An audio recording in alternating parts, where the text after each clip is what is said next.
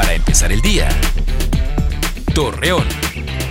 Muy buenos días, martes 30 de marzo le presentamos la información para empezar el día. Autoridades sanitarias locales dieron a conocer que se ha tenido una buena respuesta de los adultos mayores de Torreón y Gómez Palacio en la vacuna contra el COVID-19. Asimismo mencionaron que se espera la llegada de más dosis.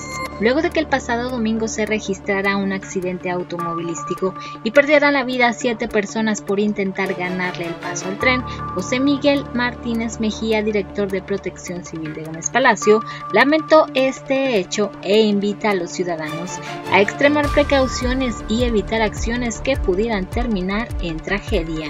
Ante el inicio de la temporada vacacional de Semana Santa, Abel Ramos Martínez, director de Medio Ambiente de Lerdo, informó que durante este periodo se mantendrá un operativo de seguridad para evitar cualquier acontecimiento.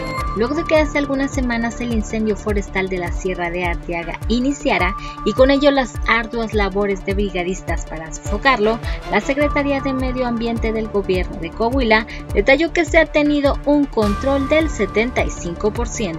Hoy es el Día Internacional de las Trabajadoras del Hogar y su objetivo es ejercer sus derechos, mejorar sus condiciones laborales y eliminar la discriminación que en ocasiones sufren.